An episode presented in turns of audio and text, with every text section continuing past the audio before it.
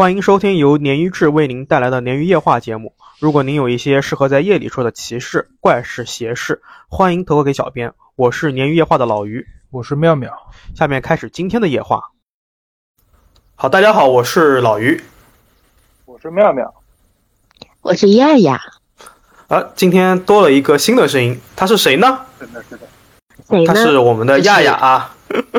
之前有在节目里面有有去有丫丫有出现过啊，就是我说过他会是我们的常驻的一个嘉宾，所以今天请到了亚亚，也是我们鲶鱼第一期的一个线上录制，可能会有一些小问题啊，比方说妙老师那边的声音可能会小一些，我们尽量在剪辑的时候，老于尽量剪吧啊，希望大家见谅，提前说一下。老于，你要相信自己的剪辑能力。就一旦人因鬼混在一起的时候，就很难解了，只能拜托阿伟了。后期永远都是最难的那一个。啊，我先说一下，之前碰到一个是，啊，妙老师，你声音有点低啊，特别低。好，我调整一下啊。啊，现在好多了。我们之我之前碰到一个事儿，就是我记得我们在第几期节目来着，就是亚亚第一次投稿的那个节目里面，就讲的是湄湄公河的那期泰国鬼事。然后大家可以去仔细听一下，在最后的那个部分，就讲到亚亚去门打不开的那个部分，它的底噪是有一个金属碰撞的声音的。但是我那天穿的那个，但是我那天穿的衣服是没有金属的。我跟你说了，我说我穿的那件衣服全部都是暗扣的，就很离奇。对，而且这个声音我肯定不是我剪上去的，就我也是后来。已经成品了，那段就没有加 BGM 了。我听的时候，我发现了。我感觉就是你剪的。我可以把到时候音轨借给大家看。我我我是很怀疑的，因为那天恰巧办公室里面是没有人的，然后我们那天办公区，我的办公区里面也没有那种说是也需要，就正常的是那种玻璃门，是不会产生任何这种金属碰撞声音的一个场景。蛮奇怪的，你讲完之后我也蛮吓人的。对，因为如果是我剪的话，我起码会剪一个开门的那种声效，对吧？我不可能剪这种奇奇怪怪的金属碰撞声效。不会，那个，因为有老人会说，就是晚上啊，或者说是你在念到鬼的时候，那个人，那个那个阿飘啊也会出现。但该不会我讲那个故事的时候，然后他又出现了吧？这很有可能哦。OK OK，我废话少说啊，我们先呃，老于还要再说两句啊，就是呃，我们现在鱼友的投稿啊，它是一段一段的进场啊，分段式的，甚至有的鱼友投呢是一段一段的语音，导致这个故事啊投到我这边来的时候非常的稀碎，所以呢，它这个故事逻辑和结构都非常的不完整的时候呢。我就对我来说就比较复杂，所以希望大家投稿的时候呢，尽量保证故事的完整性。当然了，这种稀碎的故事也有它的好处，就是很真实嘛。然后我就会用自己的故事逻辑来整理一下，来帮助我们的鱼友更好的去理解和收听这个故事。所以这边就是希望大家投稿的时候尽量尽量完整一些。呃，我我也想问一下，就是我们这个鲶鱼一直都开场白会有那个歧视意识和怪事，这三个不都是灵异事件吗？对，都是这种很诡异的事，那为什么要分成这三大类啊？是的，你你这个问题就很好，这个问题其实是我们最早做鲶鱼，我跟妙老师去划分的。虽然所有的事情都是跟灵异和恐怖相关的，但是我们鲶鱼其实。有一个比较明确的划分啊，就是我们讲的最多的是细思极恐的系列，就是它你乍一听不是那么恐怖，但是你往深处想还挺恐怖的。那第二个系列是狗进科学系列，它这个系列里面呢会加入我跟妙老师更多的个人的理解，特别是往唯物那边去引。那第三个系列是最少，但是是我最喜欢的，是诡异邪典系列，就之前的那个比比的系列。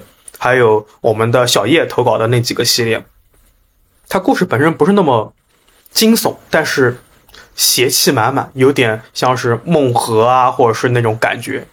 那最后一个系列呢，是我们呃放在大概五十三期左右会出的一个系列，就是案件谜团系列，会有一些诡异的案件和未解之谜。我我我我个人还是比较喜欢第三个的。对，所以它就正好对应得上了骑士、怪事和邪事三个品类嘛。哎哎，既然说到这边啊，哎，你说嗯，我我是想问第四个这个大概什么时间能出来？第四个的话，应该是在五十二期左右的节目，我们目前是发了四十四期，哦，快了，快了，大概四月份吧。OK OK，既然说到这边，我来说一个我最近才听到的非常有趣的一个小骑士，它是东北保家仙的一个故事。这个故事我甚至没写稿子，所以可能讲述的时候呢，语言逻辑也会有一些乱啊。你们写听写这么一听，嗯，说呢，东北那边早期啊，他因为是属于是怎么讲，山东那边的人往东北那边去开荒嘛，就是去东北嘛，所以它早期还是比较荒凉和有点乱的。那那个时候呢，甚至是还有人会有一些呃鸟铳这种枪，经常带着这个枪呢去田里面或者林里面去打一些打猎猎一些小动物什么的。那今天呢，我们这个主角，这个算是怎么讲？刘大爷啊，刘大爷呢，就哎发现前面好像有猎物，他就随便补了一枪。他走过去之后才发现啊，哎，不是他想的什么野兔啊之类的，是一个小黄鼠狼，就黄黄大仙。那东北人就、啊，对他比较在意这个东西，就是很敏感。他觉得这个是黄大，就是有失家仙嘛，所以他完全就顿时就放弃了去把它吃掉或者干嘛的。他反而是把它带回家之后，细心的给它包扎伤口，啊，祸因我起，然后我来弥补。然后这个小的这个小黄鼠狼呢，就在这个刘大爷家里面休养了一段时间，伤口也也慢慢长好了，因为鸟铳的这个威力可能有限嘛，然后他就把它放归山野了。自此之后啊，刘大爷家里面啊，总会半夜他起来之后啊，他听见有动静，但是也没什么人，也看不到什么人，但是在他的就是门口房间门口啊，门梁的这个下面，就是也就是门框上放着一小撮的米，白米、大米。那这个刘大爷很奇怪啊，这个当年那个年代，你米和面这种东西是还是挺珍贵的，大部分人都还吃五谷呢，没有这种米可以吃，所以他就把它仔细的收了起来，然后放到一个袋子里面。然后过了一天呢，第二天晚上又有这种情况，第三天晚上呢又有这种情况，一直连续持续了一个月。他这个小米呢就积少成多，慢慢的呢就放了米缸的浅浅的一层，他就很奇怪为什么会有这个情况。然后他回忆呢，可能就有可能是这个小黄鼠狼在报恩，才会有这种搬运的这种情况。就看到这里，这个故事看到这里，我就想到啊，其实小时候我们也会接触很多什么五鬼搬运啊，这些小的灵体啊，或者小的这种精怪啊，它确实是有这种能力的，就是个很有趣的小骑士。东北那块儿好像是蛮忌讳黄大仙，就是黄鼠狼这个，因为听说那边就是我也有就是呃看一些这方面的一个东西嘛，那边的人好像说就是说呃打伤了他们的话可能会遭到报复，对，但是你善待这些灵物的话也会得到一些报恩。是的，而且说好像是说你要如果做公司啊，然后你你在创业的时候，然后你公司里面出现黄鼠狼，是一个你公司肯定会做得特别好，有这么一个说法还有。这种说法，是的，是的，而且东北那边本身对这种五仙啊，就是黄鼠狼啊、狐狸啊、呃那个蛇，对啊，蟒仙，还有这个刺猬和老鼠这几个动物就特别的敏感。我这个故事也是和动物有关的。呃，你那故事是黄鼠狼，我这故事是狗啊，嗯是 B 站一个粉丝叫不会有人急了念，呃，我们叫他小粉吧，就粉丝的粉啊。好的，小粉说自己从小到大阅历都丰富，就是各种灵异体验。下午那会儿我还跟他聊天，就是聊到他前两天又碰见一件事，这个我们之后投稿里面再说吧。然后他之前他投的这这次投稿呢，是说自己大概五岁左右开始记事的时候，有一天啊，小粉他爸妈去外出去田地干活了，就留了小粉一个人在家里面。嗯小粉一个人呢，没事儿就在大门口附近玩弹珠。小粉说当时玩的挺开心的，但是突然就感觉有人从他旁边经过了。小粉一抬头，没仔细没仔细看，以为是自己妈妈，就喊了他一句。然后这个人也没理他。小粉看看他没理自己嘛，就回头就追过去了。刚跑两步呢，他就愣住，说这个人本来刚从小粉身边过去。瞬间就进了一楼的大厅，然后准备上二楼了。小粉描述说，当时自己追上追追上二楼以后，进了卧室，看到这个人不是自己妈妈，披头散发的，然后穿着红色的连衣裙，脚煞白煞白的，然后他描述是看不见上半身，就是很模糊的那种感觉。后来。后来，小粉因为受了惊吓，他描述说，鬼使神神差的就从自己二楼跳下去了，然后索性呢是落在土堆上面，只是崴了个脚。他妈妈和爸爸就是务农务农回来以后呢，看见小粉倒在地上，妈妈后来说，就是当时怎么叫他呢，他都不醒，一直叫小粉的名字，然后一直骂脏话，骂骂骂到第二天早上。他是骂小粉吗？怎么是骂小粉呢？就你怎么还不起来？边边边喊小粉的名字，边骂，就是边骂脏话驱鬼啊。哦，就是他爸妈已经有这种有东西的那种感觉了。他们应该应该是农村比较信这个吧，然后就有这边这方面知识吧。嗯。啊，第二天早上小粉才醒过来吧。发生这件事以后呢，小粉就开始经常做噩梦，就梦见自己一直在下坠。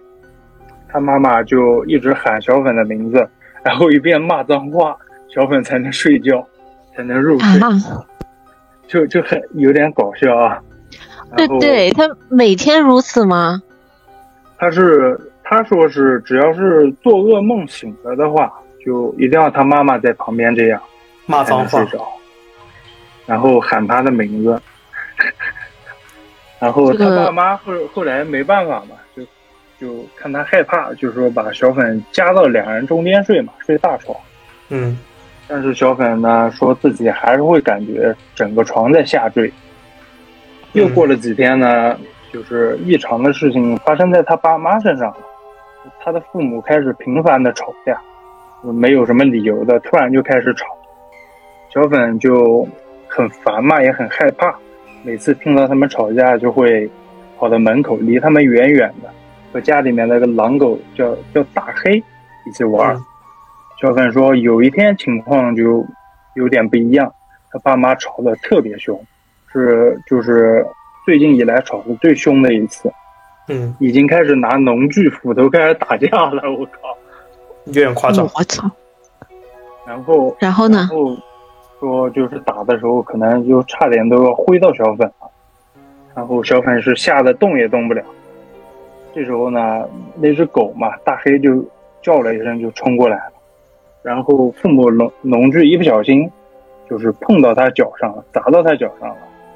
那这大黑呢，就完全感觉不到痛的样子，就还在叫。小粉说，就是不像那种受伤的悲鸣声，就像那种就一直在狂吠，就发了疯一样的在那叫。小粉说很奇怪啊，他说他家这只狗呢，平时很通人性。也不会叫，也没咬过人，然后就突然会这样。事情结束以后呢，当天晚上，这只大黑啊，就一直在外面挠门，说非得非得和小粉啊他们一家子睡一起。然后呢，这夜过了以后呢，小粉说自己就没做过噩梦，他爸妈好像也不怎么吵架了。但是家里面这只大黑几个月之后呢，就跑到外面去，再也没回来了。投稿到这边已经结束了，对，狗应该是，我觉得应该是替他们挡了一只鬼吧，可能是。哦，它好可怜啊！这只黑狗的 OS 就是最终是它承受了所有，对吗？是我感觉这故事也挺感人的。然后这个粉丝他说，反正他嗯现在想起来，他们老家那栋老房子，啊，就是发生这件事的房子，他小时候看总觉得是雾蒙蒙的，不管是室外还是室内，还挺恐怖的。就其实这个房子风水有问题。对，然后他现在可能是在城市吧，然后说前前几天好像邻居有有老人去世了，然后有一天晚上他去下楼给他的车拔电源，然后电梯嗯又出现了异常，就他真的是灵异体质，我靠！哦，其实我汗毛都听到这边竖起来了。其实我听到这边，就是我觉得更恐怖的是，他发现嗯家里面其实没有大黑，从来没有养过狗。啊这更吓人。你是拿别人的付出就是不当一回事儿是吧？我觉这只狗已经很可怜了，你还说这样的话，对哎，对，他还有几个投稿，我之后嗯会整理，然后之后我们节目里面再给大家呈现吧，好吧？好的好的，没有问题。OK，等一下，嗯，老于，你说，他刚刚讲完那个事情之后，你有没有就是嗯脑补那个穿红色连衣裙，然后脚煞白煞白的那个人啊？呃，我没还没有老，因为我一直在想大黑。哎，真的很吓人。他这个跟那个当年陈冠希上那个《康熙来了》讲的那种事情，灵异事情很像。当时陈冠希在那个节目里面也是说，就是说嗯他就是可能在家里某个地方看到了一个浑身白的、白头发、肤色也发白的这样一个人，但是他知道这个不是人，所以当时我听完这个《康熙了》的之后也是汗毛直竖。对他知道那个就是鬼。哦，我觉得这种东西，这种东西你只要皮肤白一点，我都会觉得很可很可怕，其他颜色都还好。对，妙老师有一个奇怪的恐怖谷效应，就是他怕肿胀、肤囊和白的东西。对对，那那你以后找的女朋友就不能找肤色白的啦，要健康的。女朋友 找女朋友找个尸体是吧？你好恐怖，真的好恐怖啊！你太过过分了。分了丫丫。OK OK，我来说今天的下一个故事啊。哎，就很有趣啊！今天咱们的第二个、第三个故事，也是来自于我们的今天没有到场的成员小叶的啊。这位号称上次来跟我录音，自称没有灵异体质的朋友啊，连续的第二次遇到怪事了，也是一个梦。小叶给我说的应该是上周啊，他说前几天做了一个梦。梦里呢，他在和家人一起看电影，应该是个喜剧片。一起看电影的呢，不仅有父母，还有外公外婆和小姨一家。听过之前的节目的这个鱼友应该知道啊，小叶的外公其实很早就去世了，所以肯定是有问题的。就在这个时候啊，所有人都在认真的看电影。外公呢，拿起了一支笔，开始在小叶身上画线。诶，小叶说这个线啊，就有一点像那种墨斗的那种线，不知道你们知不知道？是打棺材的那个线吗？你怎么一下来就想到这个东西啊？你好，没有，林正英你这个人不是，思路也太 是就是那个林正线，英那个僵尸片里面那个打那个棺材那个线呐、对，就是那个线。但一般我觉得讲这个第一响应的就是木做木工活什么也会用这种线嘛。现在对呀，对呀。说明我这方面的知识非常的丰富，没办法。OK，我们说回正题啊。那小小叶就梦到这个线，他说这个线啊可以清晰的留在身上，而且这个线一旦出现在身上之后啊，它就从一种三维的，就它就是从一个二维的这个线啊变成了一种三维的绳子，而且这个绳子呢似乎是可以扯断的，他就开始扯这个身上的这个绳子，由线变成的绳子，但是因为外公啊画的太快了，很快小叶就被捆起来，就完全捆起来了。这个时候呢，小叶就向坐在旁边看电视的父母求助，就喊救命啊救命！但是无论如何，他喊出的这个声音都没有扩散开来，就好像声音也被封在这个线里面一样。外公此时就一直没有说话，就是闷着头不停的画线，而且这个线啊也越来越多，逐渐呢就把小叶缠成了一个茧。然后期间呢，就是被画的这个被画线的期间啊，小叶就一直没有办法说话，就是发不出声音嘛，然后拼命的想挣脱线条。就在他越来越害怕，已经惊恐不惊恐的不行的时候，哎，他手机闹钟响了，小叶就猛地清醒过来了，发现自己是做梦，而且浑身就已经是吓到浑身是冷汗了。然后他还给我补充了一下，说他当时记得一个很诡异的一个场景，就是虽然他们家这一家人当时看的是喜剧片，但是没有一个人笑，而且表情非常非常的严肃。这个补充真的让我瞬间汗毛直竖。是的，然后小叶能发现长翅膀，而小叶还给我补充了一个什么事儿啊？你这个长翅膀是茧是吧？小叶还给我补充一什么事儿？他就是他当时不是醒了吗？他醒了之后呢，就条件反射的先开灯，他准备开灯就赶紧，嗯，因为是闹钟响的嘛，就赶紧要洗漱还要上班呢。在他开灯的一个瞬间，他突然意识到有几个地方在反光。他就发现自己书桌上的好几面镜子都是对着自己的，然后他说他他知道这些规矩啊，就是睡觉的时候镜子不能对着人嘛，所以他每天晚上在睡觉之前都会确认这些镜子都是反过来的，就是不是对着自己的，更不可能说是这个镜子会怎么样自己翻动或者被风吹，因为他买的这些镜子都是那种比较重的镜子。人去翻都会有一点吃吃力的感觉，就是有一点吃到力量的感觉，不可能说是因为被风什么的吹翻过来。他还给我发了几张照片。他是买买镜子收藏吗？他为什么要这么多镜子？就女生可能会。重点不在这，妙老师，重点就在于她镜子，她睡觉之前的时候是反着的，但是肯定有东西帮她把镜子全部都对着她了。是的，是的。那我建议她就是去掉几个镜子，用一个就好。你真是一个典型的直男呀！就解决问题嘛。就反正我会给他备一份嫩颜咒和朱砂，标配标配。嗯嗯。朱砂，我朱砂我还在呢。那你用上了吗？我就摆在那个书架上了。啊，OK OK。其实像这种这种就是比较偏灵异的体质，真的可以去请一些就是那种东西，就是确实是能起到一点点就是防身的一个作用。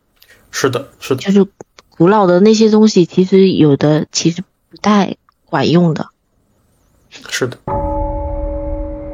今天带来的第三个故事呢，是我自己亲身经历的。是我发生在我中小学的这样一个灵异事件。好的，嗯，然后第一个呢，其实应该会比较长一点，然后是分为两个部分，然后一开始的话是有关联性的。然后我先讲一下我小学的同学，他是消失在江里的小学同学。嗯，我的初中灵异事件，先说一下那个我初中的灵异事件，当时是轰动全校的。然后我要先交代一下背景。因为我的老家是靠近长江和大运河，然后我的小学和初中呢都是在一个镇上，然后骑骑那个自行车的话，两个学校的这样一个大概距离就十五分钟，蛮近的。嗯，然后先讲一下我的那个小学同学的事情，因为跟后面初中的灵异事件有关联，所以我就先讲一下。好，我们小学六年级的时候。隔壁班有一个男生，嗯，我先叫他小 T，然后学习成绩很一般，但是呃家他家是住在那种坝上面，就是靠近大运河的那个坝上，靠近河。嗯，我不知道你们能不能够理解哦，他就是会跨过一个小溪，就是我们这边河很多，小桥也很多，所以说它是建立在一个那种坝上的。然后反正他家就是临水，靠近水特别近。嗯，了解。然后他很喜欢音乐，然后唱歌呢很好听，学习成绩非常的一般。然后以前可能小孩也比较早熟嘛，我们那个时候，呃，就已经开始说，可能这个小 T 他是喜欢我闺蜜的。然后他家跟我闺蜜家就住在楼上下。然后那年呢，快毕业了。然后小 T 在毕业之前，然后就送了我闺蜜一个音乐盒，这个是地方是一个重点，然后是那种就是我们小时候那种音乐盒是可以放一个娃娃在那个音乐盒的那个面子上，它会转的那种，对对对，就那种很老式的。嗯，然后小学好恐怖。哎呀，反正那个那个东西就是我们这个年纪的人应该都知道，再往后面九五后可能就已经不知道了。你暴露了，你暴露了，我就不知道，不重要，我也不知道，不重要。嗯，你你你少装了。来，继续回归我们的故事啊。好的。然后那年我们小学毕业之后。暑假嘛，大家就毕业了嘛，考完试了，然后就开始撒欢的开始玩。然后小 T 当时就约着我们那个庄上，我们因为靠村嘛，就庄上还有另外两个男生一起去江边游泳。我家是靠近江边的，然后小的时候住在呃江边的人一定都会知道，就是江水它卷人嘛，人家都说江里面有江珠子，然后卷人都是一瞬间的事情。是的，然后据另另外两个跟他一起去的那两个男生说，那天啊，小 T 他就很反常，因为其实那天江水还是蛮汹涌的，但是他就是想要下去游泳。另外两个男生都说不要，我们就在江滩上面玩。嗯，然后那天小 T 他就直接把他的白衬衫和裤子脱了下去游。正常小朋友下去游水，他也不会想到把衣服给脱掉的，但他那天就脱了，然后就下去。然后他们两个人呢，那两个男孩子就在江滩上面玩，就突然间听到了小 T 突然间就喊救命，然后其中有一个，就就这个东西，嗯，很难讲。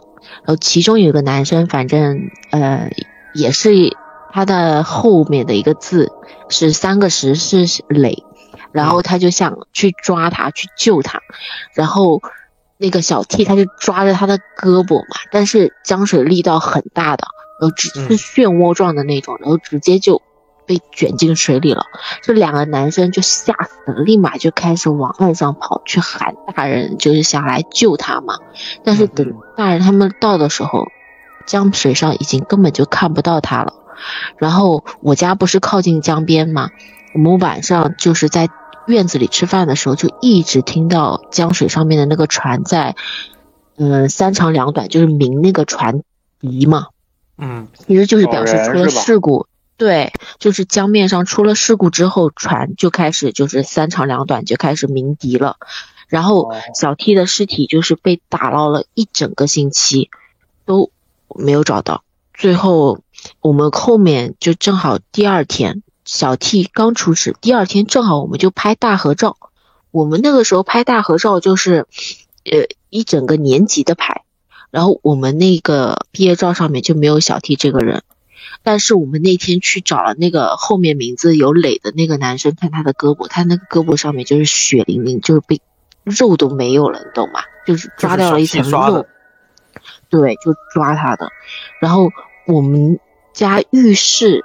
我们镇上这个浴室就在坝上，然后有一天晚上，我跟我妈两个人就路过他家门口嘛，去浴室洗澡，然后很晚了，我们往回面走的时候，就看到他妈妈就坐在那个楼底下，然后就是失去儿子了嘛，双眼无神。他当时下葬的时候，小 T 是没有捞到尸体，就用了他当天穿的那个白衬衫下葬的。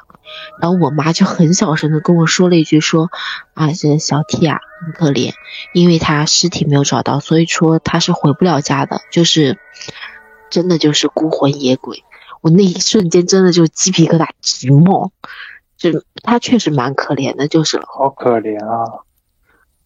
然后我就继续讲后面的，后面就到了我们初中嘛。初中的话，我们是住校的。有的人可以走读，但是我们当时很多人都选择了住校，正好也可以培养一下我们的这个叫什么独立能力。然后当时我初一的时候是在四楼，也一层楼的话有四间教室，就从左往右就是初一啊到初四这样子。然后大家座位就是小的时候都是同桌嘛，两桌为一列，分布为四列。我当时是在初一三班，我闺蜜呢就是那个收到音乐盒的那个闺蜜在一班。然后有一天晚上我们上晚自习的时候，就是。晚自习很安静，大家都是在写作业啊，干什么？就突然间听到一声很巨大的，就啊，就是那种很惊叫。然后我们因为上着晚自习不好不好直接去嘛，然后中间休息的时候，我我就赶紧到了一班去找我的闺蜜，然后我就问她，我说咋了？我说你们班怎么都在叫啊？然后我一看他们班上就是所有的桌子都拢到了中间，嗯，没有就是正常的那种了。然后我闺蜜就跟我说说，刚刚他们上晚自习的时候，就窗边突然间啪的坠下来一条腿，就在那边晃。然后她说，他们班主任就直接让他们把桌子赶紧往中间并了。就照理来说小 T 吗？是小 T 吗？感觉应该不是他吧？我现在回想起来，我还是觉得应该不是小 T。啊，就是就其他的鬼。对，因为嗯很难讲。你想么觉得人家是鬼？哎我们那个就是正常来说的话，就算是正常人，如果说你看到那条腿在那边晃的话，你也会觉得很恐怖，因为最上面那一层离房顶还有一个很长的距离，谁的腿能那么长呢？是光着的那个腿吗？这个我没有细问，反正就是有一条腿在外面晃。但知道这个事情之后，我都不敢去一班再去找我闺蜜玩了，就蛮害怕的，就就都会就是在教室里面安安静静的待着。然后这件事情当时闹的就是全校也都知道，而且那个班主任，他们的那个一班的班主任叫什么名字，我到今天都记得，因为那个班主任可能也被吓到了，他胖胖的那种男、男的。然后因为发生了这个事情，然后当天的一班是直接提前下了晚自习的，就是该回宿舍的回宿舍，该回家的就回家了。然后我们还是正常上的，他们班已经就是熄灯了，你知道吧？然后这件事情发生之后，也没有说大家去深究，但是后面好像就正常了，大家就开始正常的上上学了。然后到了初三，初三不是要分班嘛？嗯。我们分完班，重新分完班之后，我跟我闺蜜又到了一个班级，然后到了初三，我们宿舍男生宿舍和女生宿舍之间就隔着几株桃树，我不知道为什么那个院子里就一直种桃树，就是没有其他树，就是桃树。辟邪嘛。然后男生桃木是辟邪的吧？嗯。对是辟邪的，后面就是跟后面的串起来之后，就会知道哦，他为什么要种桃树了。哦，就男生宿舍当时是两层楼，然后女生宿舍有三层楼。你们可以想象一下，就老你们小的时候，爸妈就是那种嗯在厂里上班的那种感觉，就那个院子是铁门，然后反正都是那种水泥地破破烂烂的那一种。然后我们女生宿舍不是有三层楼嘛，最上面那一层是没有人住的。嗯，我们就是第一层和第二层有人住，上面为什么没有人住？我我之前刚住进去的时候也不知道。然后我们住在二楼的时候是初一的时候吧，有一次同跟同寝的一些就是同学，我们就到三楼去看过，真的蛮吓人的。就是你不知道为什么到了三楼之后，它满墙都是那种涂鸦，然后我反正上去没敢到那个最上面那个台阶上面去，就在楼梯那个口那边就往里面看了看，反正我心里毛毛的，我到我后面就直接跑下楼去了。然后初三我就我们当时宿舍就到了一楼了，我跟我闺蜜两个人不在同一个宿舍，但是我的宿舍是在倒数第三间，然后我我的宿舍旁边两间也是空着的，没有人的。旁边，然后听宿管的阿姨说，就是说我刚刚说的那个嘛，就是说我们男女宿舍每两年是要调换一次的，嗯。但是我不知道为什么我们那届就没有换，我三年都在那个院子里。然后有一天，嗯、我那个闺蜜呀、就是说到之前说到音乐盒的那个闺蜜，嗯。她突然间有一天，我们初三的时候晚上，她自自己在宿舍里面睡觉，我们是有蚊帐的嘛，他说嗯隔着蚊帐就看着看见一个穿白衬衫的一个男生站在他床边。小 T，你想想，对呀、小 T 出事那天就穿着白衬衫呢。然后我闺蜜特别害怕，我当时就是让她父母也来学校，然后她父母就是听我们老家那边的人就说要拿一把菜刀放在她的那个枕头下面，然后她嗯爸妈也在就是带了很多新鲜的桃树枝，给他把蚊帐啊，然后床上啊都放了很多桃树枝。嗯嗯，然后就算放着那个桃树枝，但是他还是很害怕嘛。你想想，就大晚上能看见穿白衬衫的一个男孩子在女生宿舍里面，而且我闺蜜她心里隐隐也知道这个人可能是小 T，他们两个人小学的时候关系特别好。然后我闺蜜她很害怕，他后面就是一直这个事情也没有说得到一个特别良好的一个解决，他就在想会不会是因为之前小 T 送过他那个音乐盒嘛，他一直把那音乐盒带在他的那个柜子里，所以小 T 跟过来了。他害怕。他那个时候跟我讲，他突然间提了一嘴，他说有可能是因为这个音乐盒，所以说他呢。就去把这个音乐盒丢了，他没有丢进垃圾桶里面，他放在了垃圾桶旁边。但是第二天，他打开宿舍门的时候，那个音乐盒就在宿舍门口，回来了，又给他拿回来了是吗？也可能是自己回来的。他他觉得可能是宿舍阿姨觉得这个东西是完好的，可能看见他丢了，所以说给他放在了宿舍门口，你懂吗？我觉得应该不是。后面对，宿舍阿姨怎么知道他的呢？会知道呢？对呀，那我我们都一开始讲说，可能是阿姨看到他丢了，丢在了放在了垃圾桶旁边，因为我们一层楼只有一个垃圾桶，就在院子里。然后我就我就陪着他一起去问了那个宿舍阿姨。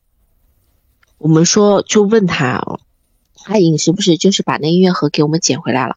嗯，然后阿姨直接回了我们一句：“什么音乐盒？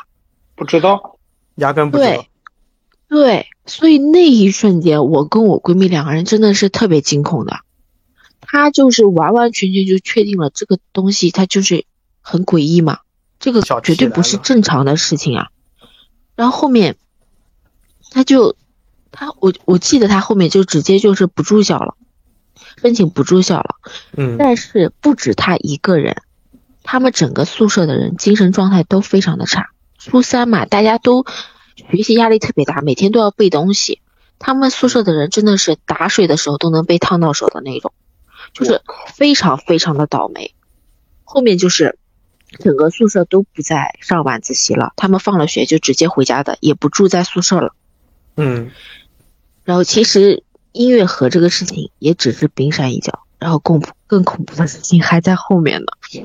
然后初三我们真的蛮惨的，而初三下学期的时候，我记得我们班上有男生开始在后面就是边打闹边开始说一些说，哎，晚上有没有听到女孩在哭啊？就这样。然后一开始的时候是几个男生去厕所抽烟。那个时候不学好，就开始学抽烟了嘛。就说在有在厕所听到有女生在哭，然后反而事情就逐渐开始扩大了，各种传闻都有。我一开始听到男生他们在这边的时候，心想妈吹牛逼，肯定是假的，你懂吧？嗯，我想说肯定是为了引起我女生一些关注啊什么，在那边瞎编。嗯，然后直到有一次，就想的那么通透嘛。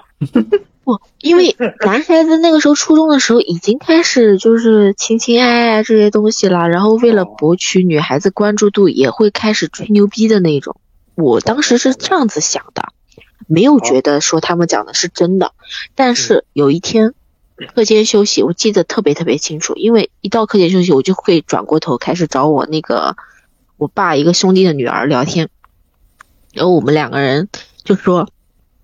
就说，啊，男生他们又在吹牛逼了，什么什么，哎，怎么可能有鬼啊？你懂吧？突然之间，我我们有一个学霸姑娘，嗯，她抬头，因为她平时话特别的少，她基本上不说话的。她叫什么丽？抬头叫她丽丽。抬头一瞬间，她就说说，我也听到了。那一瞬间，我就觉得，我操，这事肯定是真的，因为这个叫丽丽的这个学霸女生，不开不开玩笑，话。对他话特别少，而且不爱与人打交道。就是他说这个话的时候，我就觉得这事儿有点东西。我就问他，我说什么情况？然后他说，他那天晚上是上厕所，他是住在我爸兄弟女儿的上铺，然后我们是那个铁床，你懂吧？嗯然后他说他那天出去上厕所的时候，一开门，他其实就已经听到有女孩子在哭了，但是他尿急，他必须要去，他就硬着头皮去。他用他的原话告诉我们的是，他越靠近厕所的时候，那个声音越来越远了。我不懂为什么，就好像是跟我跟不懂为什么。相反啊，平时不都是应该是越来越近吗？对，应该是照理来说，靠近厕所的时候是越来越那个声音越来越近嘛。他说不是，嗯他是靠近越靠近厕所的时候，那个声音飘得越来越远，但是他能听到那个哭的声音。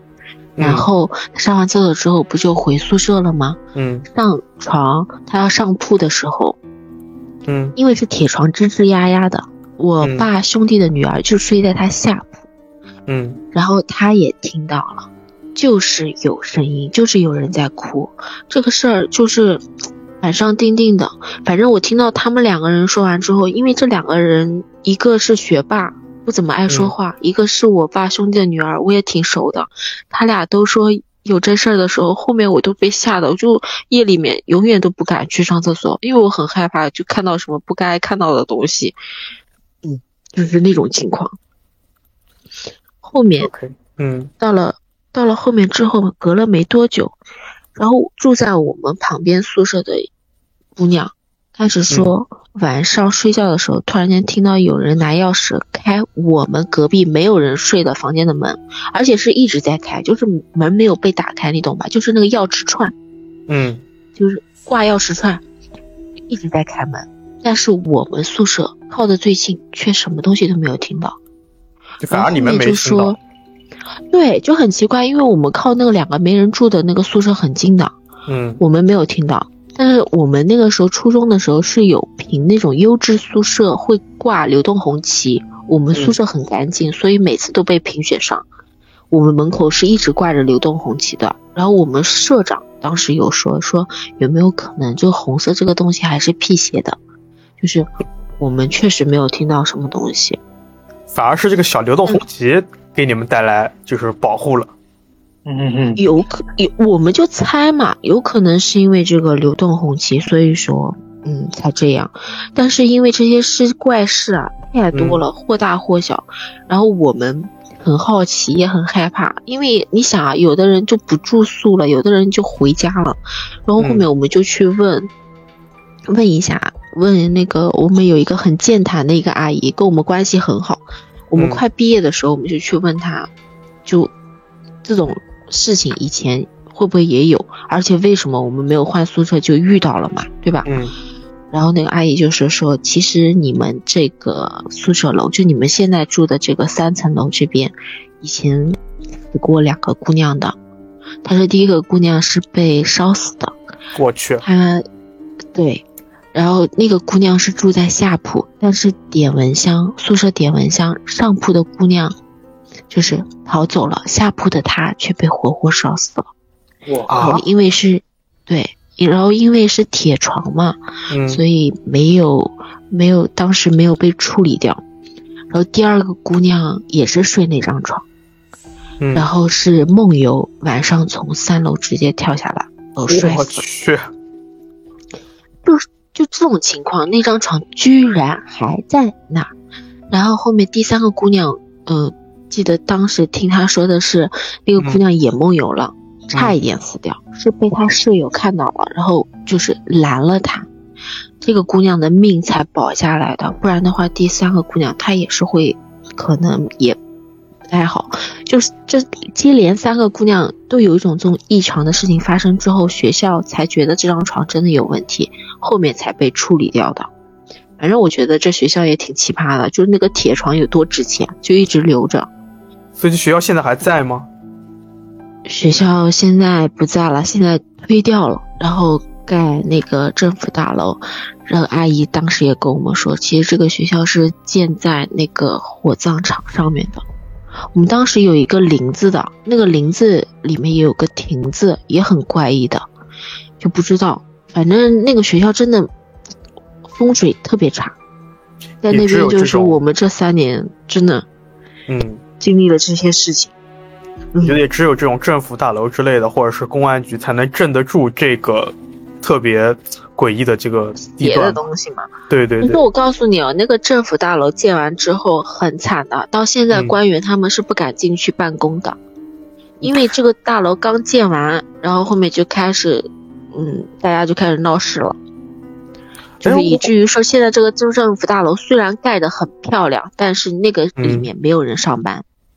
我之前有在找一些素材的时候有看过，就是有不知道是 UP，我忘记是 UP 主还是这个主播讲，也是有某个地方的政府大楼发生了这种问题，它的柱子是什么圆形、方形的，不会就是你们这个吧？不知道，但他那个大楼盖的也是灰蒙蒙的，然后就是那种很惨白的那一种，有点没搞懂。反正嗯因而且当时我们初中学校门口有一个事件很轰动的，出租出租车里面有一具尸体，上初中。门口出租车是我们学校大门口就初中那个学校大门口有一辆出租车，然后里面有一个尸体。是司机他就已经知道他拉的是有问题的，还是说是在他车上就这个人就没了？应该是这个出租车是凶手吧？可以去搜一下，大家可以去搜一下，应该是有这个有这个新闻在的。当时特别闹得特别大，就出租车后备箱里面就有一个尸体。